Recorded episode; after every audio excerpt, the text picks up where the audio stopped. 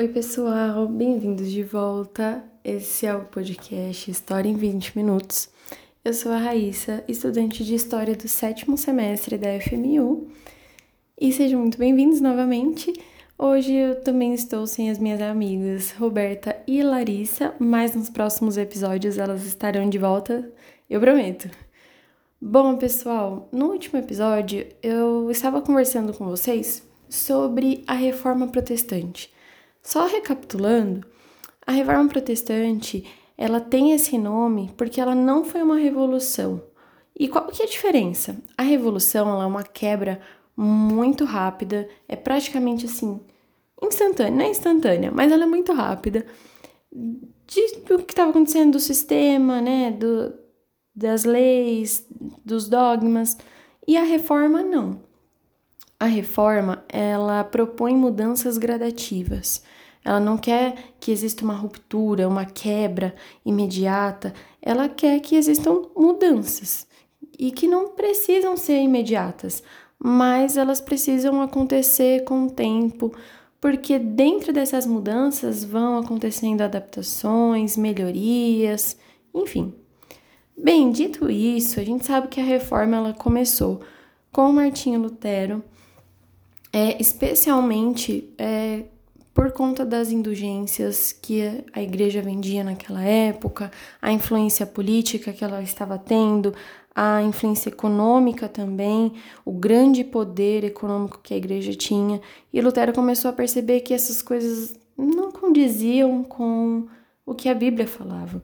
Além de tudo, as pessoas não tinham acesso à Bíblia no seu idioma, apenas no latim, e praticamente ninguém lia latim, só o clero mesmo e alguns da nobreza que faziam parte do clero.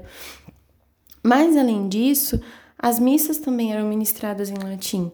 Então, o entendimento que as pessoas tinham sobre a Bíblia, sobre o cristianismo, era muito pouco porque o acesso à informação era propositalmente escasso. Bom, então eu falei também sobre alguns cinco pontos que Lutero estabeleceu nas suas 95 teses e sobre Calvino, Armínio também. E no episódio de hoje eu vou comentar um pouquinho sobre cada um deles. Então, a teologia luterana, ela se consolidou quando algumas é, diferenças de raízes teológicas da igreja com as teses de Lutero ficaram assim é, muito evidentes e sabia que não tinha como haver reconciliação entre, entre eles. Então foi aí que se firmou realmente a teologia de Lutero e ela ficou centralizada, né, teologia, na, na raiz que foi o questionamento que Lutero tinha. A fé é a garantia da salvação e não as obras. As boas obras elas não garantem que a pessoa poderia ser salva, mas a fé sim. E aí, ao, com o passar do tempo, com os estudos, o princípio teológico é, de Lutero, né, da teologia luterana, ficou conhecido como cinco solas. E elas são base muito, bases muito importantes para o protestantismo até hoje mesmo que ainda existam debates sobre as teologias luterana, calvinista, arminiana, anglicana nem tanto, mas essas outras três sim, tem bastante debate teológico até hoje. E quais são as cinco solas? A primeira é a sola fide, somente a fé. E todas elas são relacionadas à salvação. Então, para Lutero, somente a fé poderia salvar alguém. A segunda é sola escritura, somente a Escritura. Então, somente a Bíblia, a palavra de Deus. A terceira sola é solos Christus, somente Cristo. Então, ele defendia assim a devoção total a Jesus Cristo, né? Recorrer a Jesus. Os homens parariam de ter esse poder é, de intermediação entre Deus e o homem. Então, ele sabia que para poder se chegar a Deus era através de Jesus Cristo. E aí tem só a graça, é, que é somente a graça, e só lhe deu, só lhe deu glória, somente, glória somente a Deus.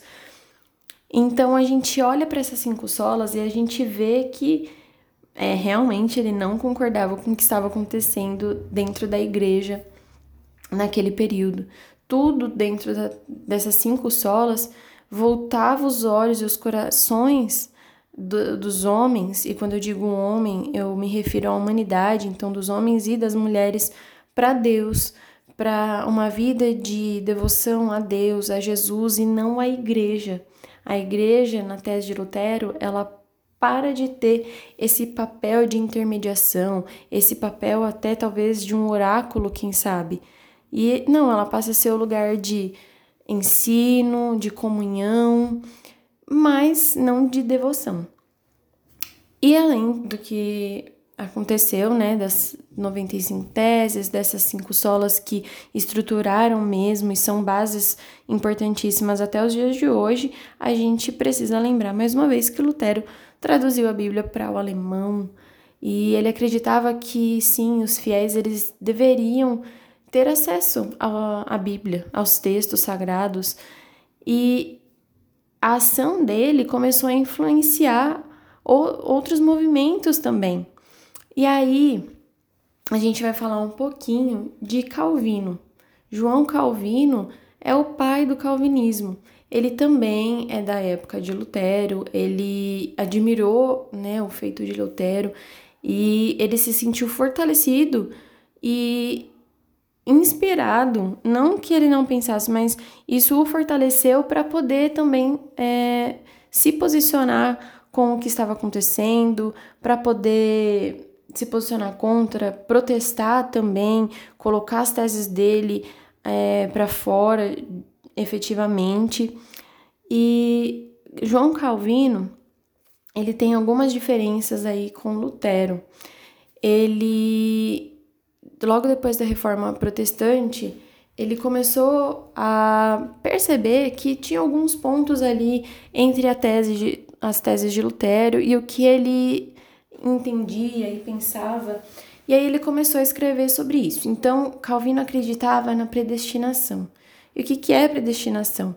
É que todos os homens pecaram, e novamente, quando eu falar homens, não é só homens, é no sentido de humanidade. Então, todos os homens pecaram, mas alguns são escolhidos para a salvação. É um tema bastante complexo, então eu vou só pincelar, porque senão não dá tempo de explicar tudo em um episódio só. É, Calvino, perdão, também valorizava bons costumes, as boas ações e ele também defendia a acumulação de capital. E aí a gente vai falar, nossa, mas Calvino defendia o capitalismo, meu Deus do céu. Não é bem assim. Ele defendia que sim, as pessoas tinham que trabalhar, o trabalho era um dom de Deus. E o acumular capital não era para ser o mais rico de todos os tempos. Ele não defendia que o coração das pessoas, ao trabalhar e ter o seu salário e acumular aquilo que ganhava, ele não defendia que as pessoas tinham que amar a isso, mas ele defendia que isso precisava ser entendido como um dom de Deus. Então as pessoas precisavam trabalhar para glorificar a Deus até no trabalho. E a burguesia gostou disso, porque não sei se vocês lembram, espero que sim, mas no episódio anterior eu falei para vocês que a igreja condenava a usura. Então, trabalhar e ter lucros era condenável pela igreja, condenado pela igreja. E Calvino olhou para isso e falou: "Ué, não é bem assim". E aí, diferindo ali, pensando diferente de Lutero, ele escreveu a sua tese, né, sua teoria, sua teologia, e a gente precisa focar em cinco pontos que são a base do, do calvinismo, da doutrina calvinista. O símbolo dessas, desses cinco pontos é uma tulipa. Em inglês, o nome da flor é tulip. E vai nomear é, esses cinco pontos importantíssimos. Então, vou falar rapidinho de cada um deles. O primeiro ponto é a depravação total. Lembra que eu falei para vocês que Calvino acreditava que todos os homens tinham pecado? Então, a partir do pecado original, que é quando Adão e Eva comem do fruto, é, ele acreditava e defendia que o homem já nascia mal por influência desse pecado original. E para que ele pudesse praticar o bem, era necessário que Deus o é, concedesse essa bondade para o homem. Então, através da ação de Deus, era possível praticar o bem. Então, o primeiro ponto da tulipe é depravação total. O segundo ponto é eleição incondicional. O que, que ele acreditava? Que a salvação do homem não dependia dele mesmo, e muito menos das suas boas ações. Ser, ter boas ações ou não, não influenciar em nada na salvação. O único que poderia salvar é Deus. E para Lutero, não, para Calvino, ele acreditava que Deus escolhia quem seria salvo ou não. Para os calvinistas, até hoje, essa opção pode até parecer injusta, mas como todos estavam no pecado, ok, seria justo que Deus escolhesse alguns. É muito complexo, parece, meu Deus, que coisa horrenda, mas calma que a gente vai chegar ainda nos outros pontos da, teo da teologia dele. O terceiro ponto, que é o L, é, expiação limitada. Ele acreditava que a morte de Jesus na cruz não significou salvação para toda a humanidade, mas sim para os eleitos de Deus. E o que é expiação? A gente precisa lembrar que no Velho Testamento, no Antigo Testamento, é, para que houvesse perdão dos pecados, uh, os judeus matavam um animal e o sangue era jogado no altar, né, ali de holocausto, no lugar de holocausto, e através disso o povo era perdoado. Então, quando Jesus veio e morreu na cruz, foi considerado uma expiação, porque ele morreu, derramou sangue para que os homens pudessem ser perdoados de uma vez por todas. E Calvino acreditava que essa, esse sacrifício não foi para a humanidade inteira, mas sim para aqueles que foram eleitos para a salvação.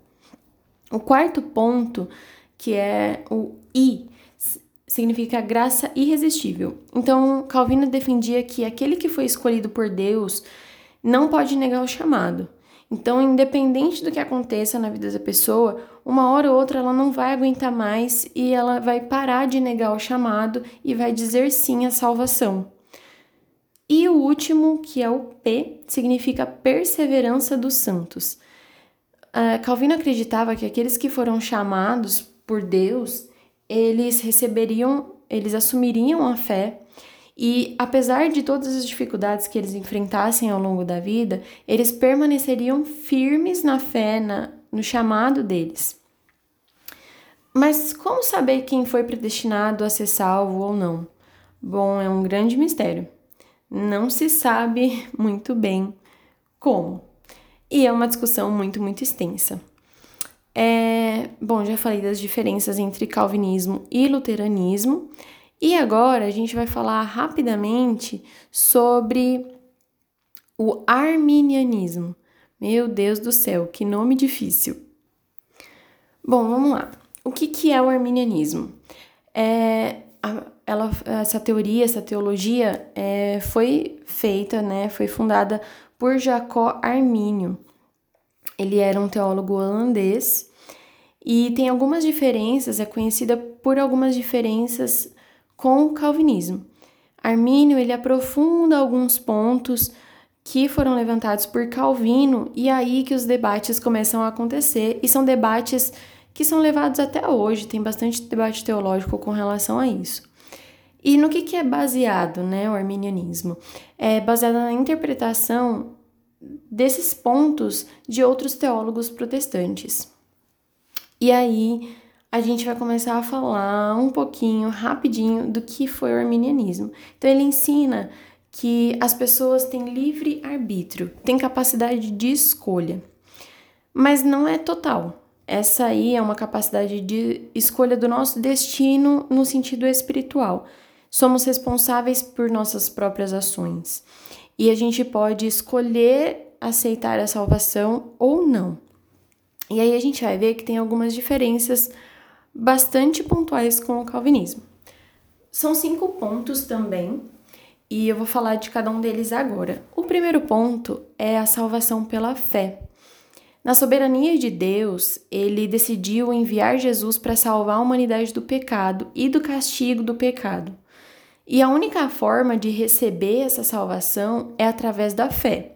Ok, nisso Calvino, é, Lutero e Armínio eles concordam. A salvação vem pela fé e não há nada que os homens possam fazer para que essa fé é, se mantenha.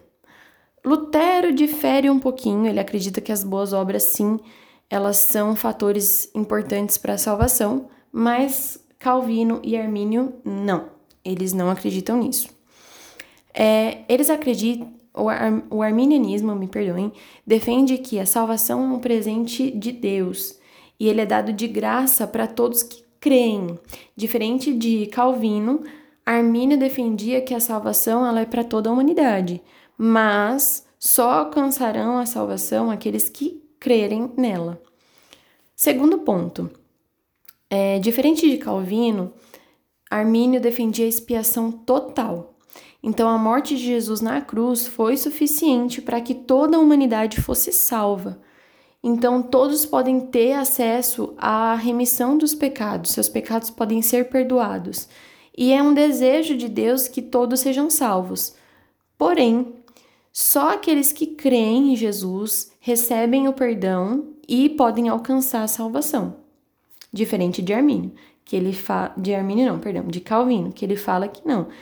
Nem todos podem, nem todos serão salvos. A salvação não é para todos, só para os escolhidos. E Armínio não, ele defende que ela é para todos, mas só tem a salvação aqueles que creem. Terceiro ponto, a depravação total.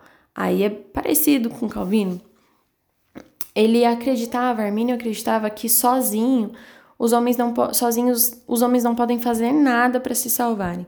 Tudo que os homens fazem é manchado pelo pecado e não tem como fazer nada que seja perfeitamente bom. Sem Deus, o destino é a condenação certa. E ele defendia que a fé é um dom que vem de Deus. E só quando Deus dá a fé a um homem, pela ação do Espírito Santo, é que a salvação é possível. A salvação vem de Deus. E aí chega no quarto ponto. Calvino defendia que a graça é irresistível. Armínio fala que a graça é resistível. E esse é o quarto ponto dele. A graça, nós precisamos da graça. Nós, enquanto humanos, precisamos da graça de Deus para termos fé, para sermos salvos. Mas Armínio defendia que ainda assim foi nos dado o direito, a capacidade de escolher ser salvo ou não, resistir ao chamado ou não, podendo é, rejeitar o chamado de fé e salvação que Deus oferece aos homens. Sozinhos não, não podemos fazer nada, os homens não podem fazer nada para alcançar a salvação, mas quando ela nos é oferecida, há a possibilidade de aceitá-la ou não.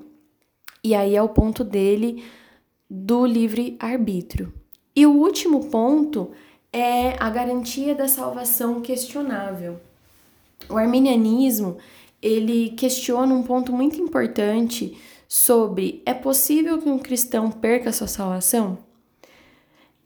De acordo com os estudos dele, algumas passagens da Bíblia elas se mostravam tanto quanto é, sugestivas é, sobre esse tópico, mostrando que seria possível perder a salvação.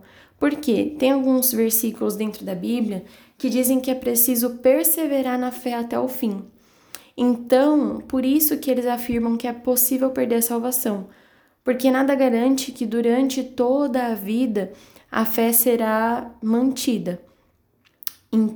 Aí se difere do calvinismo, porque Calvino dizia que os que são eleitos, né, os que são predestinados, eles receberão força para manter a fé até o fim.